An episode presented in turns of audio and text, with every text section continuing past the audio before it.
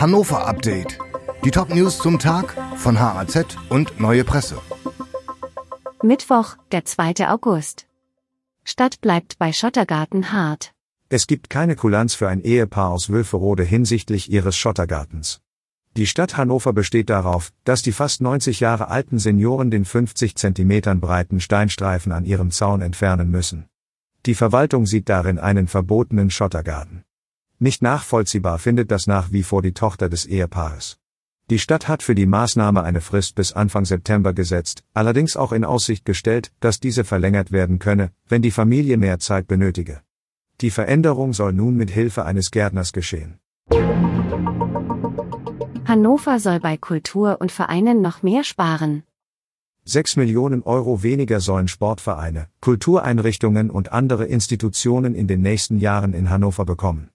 Doch der Kommunalaufsicht des Landes Niedersachsen gehen die Einsparungen der Stadt bei freiwilligen Leistungen im Haushalt nicht weit genug.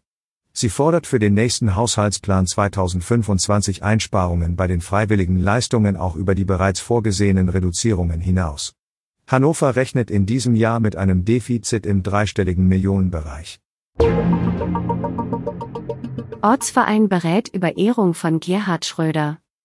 Der SPD-Ortsverein Hannover Oststadt Zoo will sich Ende August erneut mit der möglichen Ehrung für Gerhard Schröder beschäftigen.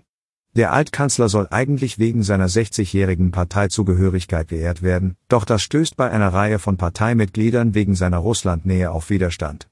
Schröder gilt als enger Freund von Russlands Präsident Wladimir Putin und war über Jahre für russische Energiekonzerne aktiv. Insbesondere seit Beginn des russischen Angriffskriegs gegen die Ukraine steht Schröder in der Kritik, auch in der eigenen Partei. Neubau der MHH erst ab 2029. Der Neubau der Medizinischen Hochschule Hannover wird nach Einschätzungen des Wissenschaftsministeriums erst ab 2029 in Angriff genommen werden. Im Jahr 2033 oder 2034 könnte der erste Bauabschnitt dann den Betrieb aufnehmen der ist dann für 562 Betten vorgesehen. Zunächst sollte der erste Bauabschnitt bereits im Jahr 2030 fertig sein.